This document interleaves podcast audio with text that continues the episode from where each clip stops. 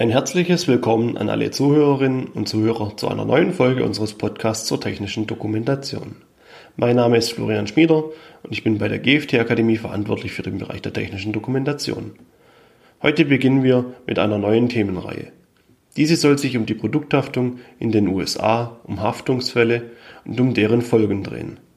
Alles auch im Hinblick auf die technische Dokumentation im Allgemeinen und auf Betriebsanleitungen im Speziellen. Wie auch in der letzten Themenreihe werden die einzelnen Folgen dieser Reihe aufeinander aufbauen. Daher empfehle ich Ihnen, diese in der Reihenfolge der Veröffentlichung anzuhören, da ich in älteren Folgen Begriffe und Zusammenhänge detaillierter erläutere und diese im Laufe der Reihe nicht erneut im Detail erklären werde. Bevor wir im Detail auf das Thema Produkthaftung in den USA eingehen können, müssen wir zunächst einige Grundlagen erläutern damit wir die Unterschiede und Feinheiten verstehen können. Diese Unterschiede beginnen bereits im Rechtssystem, wo es einige Dinge gibt, die im Vergleich zu unserem Rechtssystem zu beachten sind. Gerne und oft werden die USA als ein einzelner Staat und Markt angesehen, so wie wir Deutschland mit seinen Bundesländern als ein Staat und Absatzmarkt ansehen. Dies ist im Prinzip natürlich auch so richtig. In Bezug auf den Handel, die Produkthaftung und das Rechtssystem sollten wir die USA jedoch eher wie die EU als Staatengemeinschaft wahrnehmen. Der Grund liegt hierbei unter anderem im Produkthaftungsrecht. Die USA bestehen aus insgesamt 50 Bundesstaaten. Jeder Bundesstaat hat sein eigenes Rechtssystem und somit auch sein eigenes Produkthaftungsrecht. Es gibt dort kein einheitliches Produkthaftungsrecht. Der Staat gibt lediglich einige allgemeingültige Grundsätze vor. Für Sie als Unternehmen bedeutet dies, dass Sie nicht ein Produkthaftungsrecht beachten müssen, sondern genau genommen 50. Hinzu kommt, dass die Produkthaftungsansprüche in den USA einzelstaatlich geregelt werden und so das zuständige Gericht und das entsprechende Gesetz vom Kläger gewählt werden kann. Dies ist wichtig zu wissen, da die Rechtssysteme und Gerichte von Bundesstaat zu Bundesstaat eine andere Beziehung zu Firmen oder Klägern haben. Einige Bundesstaaten oder Gerichte sind eher dem Kläger zugeneigt, andere eher den Firmen und der Industrie. Dadurch ist es möglich, dass in einem Bundesstaat die angeklagte Firma schuldig gesprochen wird, im Bundesstaat nebenan die Firma für denselben Fall freigesprochen werden kann. Die USA nutzen den Rechtskreis des Common Law. Dazu werde ich später mehr sagen. Dieser Rechtskreis entwickelt sich mit den sogenannten Präzedenzfällen weiter und jeder Bundesstaat hat seinen eigenen Rechtskreis. Dies bedeutet, dass die Gesetze sich von Staat zu Staat unterscheiden und auch laufend ändern können, sobald es einen neuen Präzedenzfall gibt.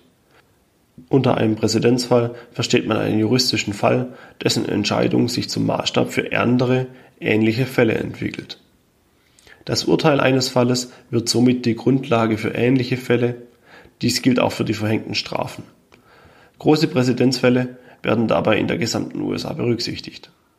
Ein schönes und aktuelles Beispiel eines Präzedenzfalles wäre, wenn in den USA nun bei einem anderen Autobauer ebenfalls eine Abgasmanipulation festgestellt werden würde. Dieser müsste nun ebenfalls mit ähnlichen Strafen und Folgen wie VW rechnen. Der VW-Fall ist ein Präzedenzfall und wird maßgeblich zukünftig Gerichtsverfahren im Automobilbereich beeinflussen. Ich weiß, die vorhin genannten 50 Produkthaftungsgesetze hören sich nach viel an. Jedoch können Sie es ähnlich sehen wie in der EU. Die EU gibt schließlich auch Richtlinien wie die Maschinenrichtlinie vor, die dann in nationales Gesetz umgewandelt werden müssen. Dasselbe gilt auch in den USA. Jedoch sollten Sie sich die Produkthaftungsgesetze der einzelnen Bundesstaaten anschauen und überprüfen, in denen Sie Ihre Produkte verkaufen. So können Sie die Unterschiede erkennen und entsprechend berücksichtigen. Gerade habe ich die Präzedenzfälle und das Common Law genannt. Wie bereits erwähnt, stützt sich das Common Law neben den Gesetzen auf die Präzedenzfälle.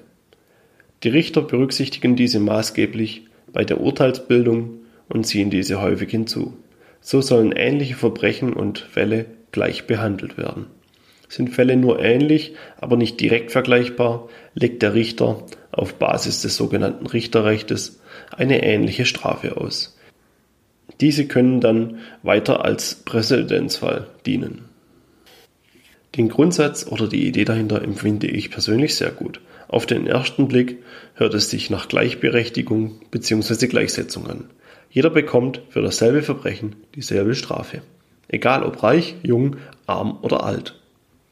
Dass dies in der Realität so nicht immer stimmt, wissen wir alle aus Fernsehen, Zeitung oder Internet. Aber darum soll es hier auch nicht gehen. Das Common Law wird übrigens vorwiegend in den USA, Kanada, Großbritannien und Australien verwendet. In den anderen Staaten der Welt werden verschiedene Systeme angewendet. Bei uns oder in der EU wird hauptsächlich das sogenannte römisch-germanische Recht oder Mischformen zwischen den beiden Formen angewendet. Da das Common Law auch in Großbritannien angewendet wird, kann diese Folge auch einen Einblick auf das dortige Rechtssystem geben. Im Zuge des Brexit könnte sich das dortige Produkthaftungsgesetz noch ändern und eine ähnliche Form wie in den USA annehmen. Daher werde ich auch Angaben zu den Verhältnissen in England machen, wenn sich diese von den USA unterscheiden. Ein wichtiges Erkennungszeichen des Common Law ist die sogenannte Jury, wie Sie sie bestimmt schon aus Fernsehen oder Serien kennen. Die Jury besteht in den USA aus zwölf Personen, in England aus mindestens zehn. Diese Jury oder Geschworene müssen das Urteil im Gerichtsverfahren fällen. In den USA müssen sich für ein Urteil alle Geschworenen einig sein, in England sind es zehn von zwölf Geschworenen. Die Geschworene werden während des Prozesses von der Außenwelt isoliert, sodass keine Einflüsse von außen auf sie einwirken können. Dies soll die Unvoreingenommenheit der Jury sicherstellen. Außerdem dürfen sie keine Vorkenntnisse über den Fall haben. Die Auswahl der Mitglieder ist für den Ausgang des Prozesses von wesentlicher Bedeutung.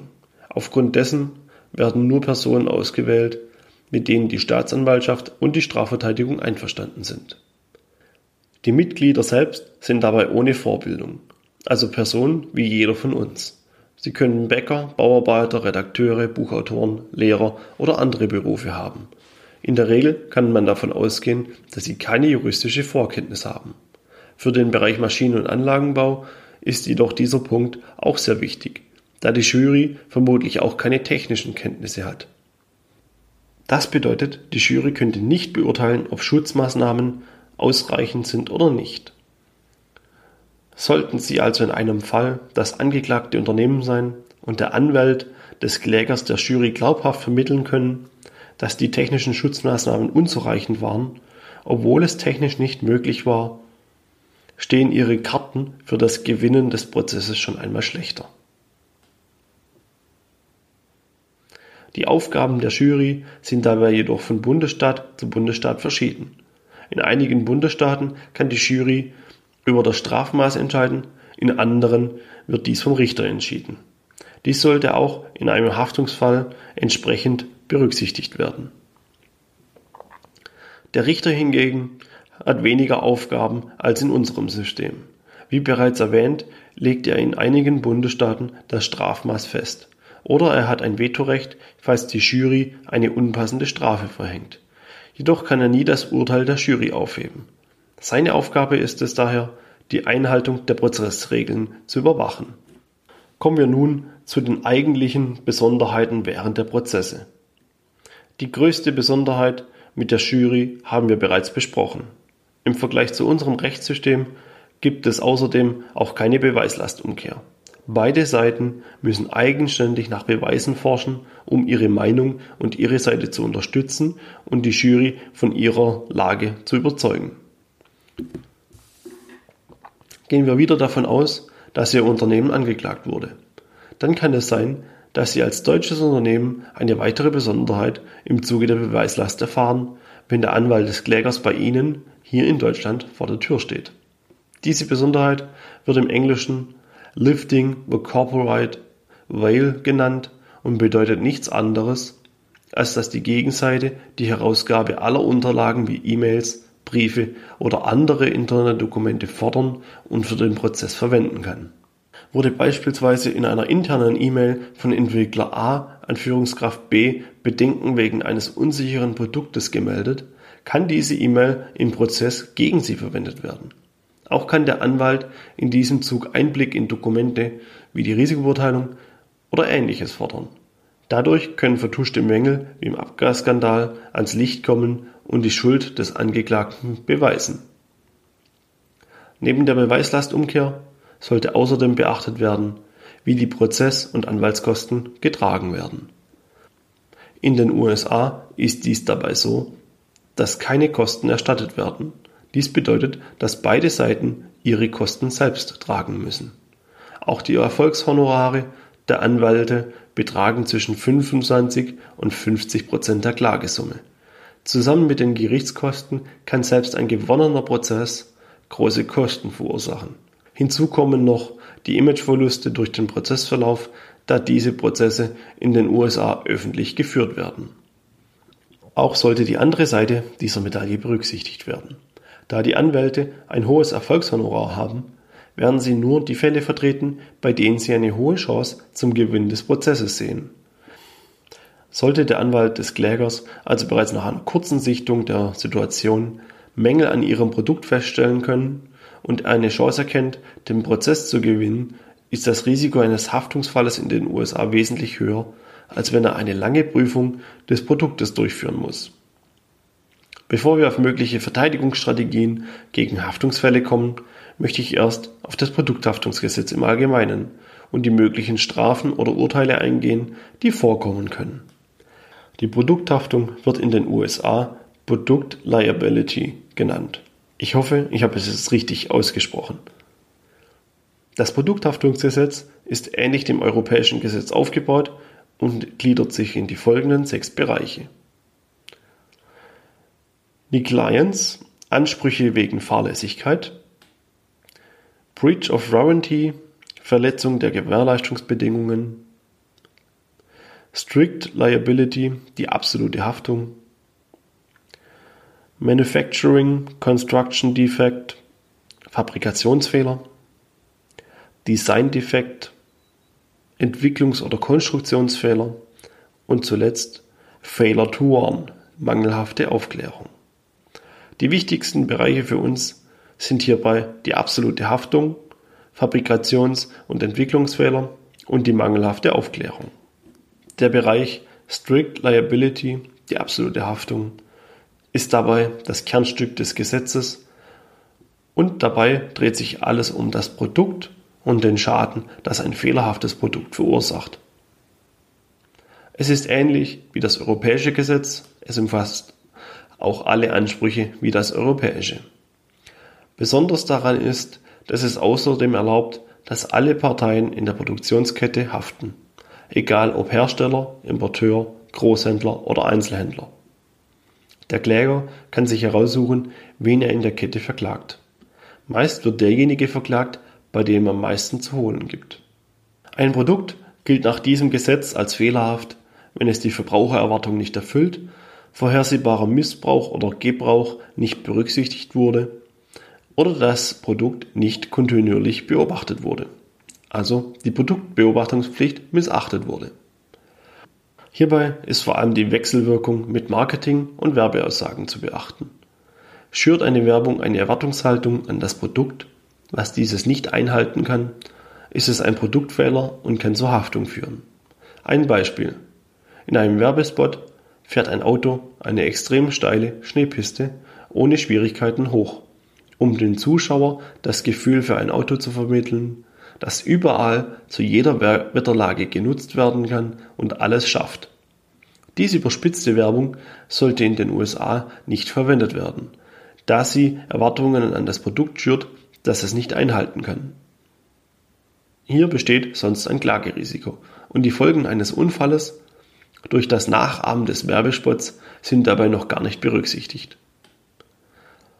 Die Fabrikations- und Entwicklungsfehler sind Fehler, die auch im Maschinenbau vorkommen können. Fabrikationsfehler sind dabei meist Materialfehler, die durch Qualitätsprüfung nicht aufgefallen sind und entsprechend selten vorkommen. Hierzu gehören beispielsweise Lufteinschlüsse in Kunststoff, die in einem von x tausend Produkten vorkommen oder ähnliche. Das Produkt selbst bzw. die Serie ist dabei immer in Ordnung, nur ein einzelnes Produkt ist dabei betroffen. Bei Entwicklungs- und Konstruktionsfehler handelt es sich um besondere Fehler, die bei der Entwicklung des Produktes begangen wurden. Dies ist dann interessant, wenn die Konstruktion von anderen Unternehmen durchgeführt wurde als die Fertigung. Ein Entwicklungs- oder Konstruktionsfehler liegt dann vor, wenn das Produkt unangemessen gefährlich ist oder nicht für den vorhersehbaren und beabsichtigten Verwendungszweck sicher ist. Was hier schwer formuliert ist, ist eigentlich ganz einfach. Was hier schwer formuliert ist, ist eigentlich ganz einfach. Ich erkläre es an einem Beispiel. Fällt ein Auto ab einer Geschwindigkeit von 25 km/h auseinander und ist somit für die Insassen gefährlich, ist es ein Entwicklungs- und Konstruktionsfehler. Es kann davon ausgegangen werden, dass die meisten Leute mit Autos schneller wie 25 km/h fahren möchten und sie die Erwartung haben, dass sie dabei sicher sind.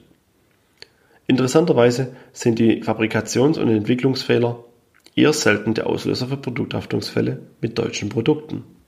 Die deutschen Produkte sind meist gut und sorgfältig konstruiert und sicher. Qualitätskontrollen verhindern zudem meistens alle Fabrikationsfehler. Daher müssen diese nur selten beachtet werden. Zu guter Letzt kommen wir noch zu der Kategorie Failure to Warn, der mangelhaften Aufklärung. Dies ist einer der beliebtesten Angriffspunkte der Anwälte und befasst sich mit allen Dokumenten, Aufklebern und sonstigen Informationsmaterialien zum Produkt.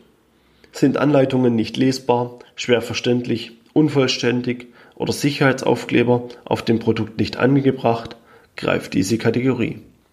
Um es einfach auszudrücken, der Hersteller hat nicht alle Informationen in verständlicher Form dem Nutzer zur Verfügung gestellt, damit dieser das Produkt korrekt und sicher nutzen kann. Dadurch wurde dieser oder andere durch das Produkt verletzt. Der Grund, warum dies bei Anwälten in Amerika so beliebt ist, ist eine einfache Kosten-Nutzen-Rechnung. Jemand verliert seine Hand durch eine automatisierte Säge. Der Anwalt hat nun zwei mögliche Vorgehensweisen. Die eine, er baut die Säge komplett auseinander und sucht aufwendig den Grund, warum die Schutzeinrichtung nicht funktioniert hat. Oder die zweite, er prüft zunächst die Anleitung mit 600 Seiten, schaut, ob er dort bereits Schwerwiegendes wie unvollständige Handlungen, falsche Sicherheitshinweise oder ähnliches findet. Die Anleitung ist hierbei der einfachere, schnellere Weg. Man sieht auch ohne technische Kenntnisse schnell, ob die Anleitung gut ist oder nur beigelegt wurde, um die Vorgaben vom Gesetzgeber zu erfüllen. Wir wissen nun, wie das Rechtssystem in den USA funktioniert und wie das Produkthaftungsgesetz aufgebaut ist. Doch was sind die Folgen einer Produkthaftungsklage und wie können sich Unternehmen davor schützen? Fangen wir mit den Folgen an. Zunächst einmal muss beachtet werden, dass neben dem Produkthaftungsfall in den USA gegen das Unternehmen auch parallel gleich ein Strafverfahren gegen Führungskräfte begonnen wird. Es laufen also immer gleich zwei oder mehrere Verfahren. Sprich, neben den Summen in mehreren Millionen Dollar können auch Haftstrafen oder ähnliches dazukommen. Dies durften einige VW-Mitarbeiter im Zuge des Abgasskandals erfahren, die dabei inhaftiert wurden. Bei den Strafen gegen das Unternehmen unterscheidet man zwischen dem einfachen Schadensersatz (Compensatory Damages) und dem Strafschadensersatz für mutwilliges Eingehen von Risiken und Schäden, sogenannten Punitive Damages. Vor allem die Punitive Damages müssen hierbei beachtet werden, da diese gerne als Abschreckung dienen diese fallen sehr viel höher als der einfache Schadensersatz aus, da er Branchen zum Umdenken bewegen soll. Auch hier genügt der Verweis auf den Abgasskandal. Wir haben nun viele Punkte des amerikanischen Rechts erläutert und wissen auch, was bei Urteilen auf die Verurteilten zukommen kann. Trotzdem haben wir das System noch nicht in seiner Tiefe betrachtet. Dies soll auch im Zuge dieses Podcasts nicht geschehen, da wir keine Juristen oder Anwälte sind. Ich möchte daher nun lieber die Frage klären, die sich Ihnen bestimmt stellt oder vielleicht schon vor dem Podcast gestellt hat. Die Frage lautet, lohnt sich der amerikanische Markt für mich und wie kann ich mich gegen Klagen in Millionenhöhe schützen? Ob sich der Markt für Sie lohnt, kann ich Ihnen nicht sagen. Als einer der größten Märkte der Welt ist das sehr interessant. Hier müssen Sie über Marktbeobachtungen selbst ein Urteil bilden. Jedoch können Sie sich gegen mögliche Produkthaftungsfälle schützen oder diese eingrenzen. Hier gibt es mehrere Möglichkeiten und Schritte. Jedoch möchte ich auch gleich sagen, dass die Produkthaftung nie ausgeschlossen werden kann. Es bleibt immer ein Restrisiko. Zunächst können Sie Ihr Unternehmen so klein wie möglich strukturieren. Eine kleine Konzernstruktur mit vielen Bereichen und Standbeinen steht fester als ein großes Unternehmen. Wer schon mal mit Siemens gearbeitet hat, kennt die unzähligen Bereiche des Konzerns. Gefühlt gibt es 200 Siemens in unterschiedlichen Branchen und Bereichen. Dies macht den Konzern selbst weniger angreifbar für Produkthaftungsfälle, ist aber für viele kleinere Unternehmen selbstverständlich keine Lösung. Eine der wichtigsten Schutzmaßnahmen ist die Überprüfung von Werbe- und Garantieaussagen. Hier möchte ich nochmals auf den Zusammenhang zwischen Produkthaftungsgesetz und Marketing verweisen. Überprüfen Sie Werbe- und Garantieaussagen für die USA genau. Versprechen Sie keine falschen Dinge und überspitzen Sie nicht die Werbeaussage. Ansonsten kann es doppelt zurückkommen. Auch hier gibt es im Zuge des Abgasskandals ein weiteres Beispiel. Es gab vor Jahren bereits schon einmal etwas Ähnliches in Amerika bezüglich der Abgase. Danach wurden die neuen Fahrzeuge als Clean Diesel beworben und verkauft, um die Auswirkungen des Skandals zu schmälern. Die neuen Auswirkungen des Clean Diesel auf den aktuellen Skandal kann sich, glaube ich, jeder jetzt selbst ausmalen. Zudem müssen Ihre mitgelieferten Dokumente wie Datenblätter, Betriebs- und Wartungsanleitungen oder ähnliches den in den USA üblichen Normen und Richtlinien entsprechen. Auf diese werden wir im Laufe dieser Podcast-Reihe noch weiter eingehen. Eine der wichtigsten Normen hierbei ist die Normenreihe ANSI Z535. Auch die lokalen Gesetze und Richtlinien der einzelnen Bundesstaaten sollten dabei beachtet werden. Sollten Sie noch nicht auf dem Markt tätig sein, kann auch eine Zusammenarbeit mit einem Anwalt weiterhelfen. Wir bieten zusammen mit unserem Anwaltspartner verschiedene Leistungen an, die Ihnen helfen können. Beispielsweise kann der Anwalt Ihr Produkt und die Unterlagen aus rechtlicher Sicht begutachten und Ihnen Änderungen und Tipps geben, um Produkthaftungsrisiken zu minimieren. So können Sie sicher in den Markt starten. Diese Überprüfung ist auch sinnvoll, wenn Sie schon länger auf dem Markt tätig sind und sich unsicher bezüglich Ihrer Dokumente sind. Außerdem gibt es auch Versicherungen, die Ihnen beim Schutz vor Produkthaftungsrisiken helfen und Sie unterstützen. Zu guter Letzt hilft es ebenfalls, sich mit dem Worst-Case-Szenario auseinanderzusetzen und einen Notfallplan auszuarbeiten, falls es doch mal zu einer Klage kommen sollte. Da es eine übliche Praxis ist, möchte ich an dieser Stelle nochmals auf Verträge eingehen. Es hilft Ihnen nicht, wenn Sie Verträge mit Ihren Kunden in den USA schließen und dabei gegen geltendes Recht verstoßen. Beispielsweise, wenn Sie vertraglich festlegen, nur englische Texte zu liefern, obwohl auch spanische gesetzlich gefordert sind. Solche Aktionen sind rechtlich unwirksam und stellen Sie zudem aus der Sicht der Jury in ein schlechtes Licht. Und diese trifft schließlich das Urteil. Wir sind wieder am Ende des heutigen Podcasts. Diese Folge war lang und ausführlich und hat dabei leider nur die Grundzüge des Rechtssystems erläutert. Sollten Sie Fragen oder Anregungen haben, schreiben Sie diese gerne in die Kommentare oder senden Sie uns diese per E-Mail zu. In der nächsten Woche wird es mit der Themenreihe weitergehen. Wir gehen dort auf Normen und Richtlinien für die USA ein. Ich hoffe, Ihnen hat diese Folge gefallen und Sie sind auch wieder beim nächsten Mal dabei. Herzlichen Dank fürs Zuhören. Bis zur nächsten Woche.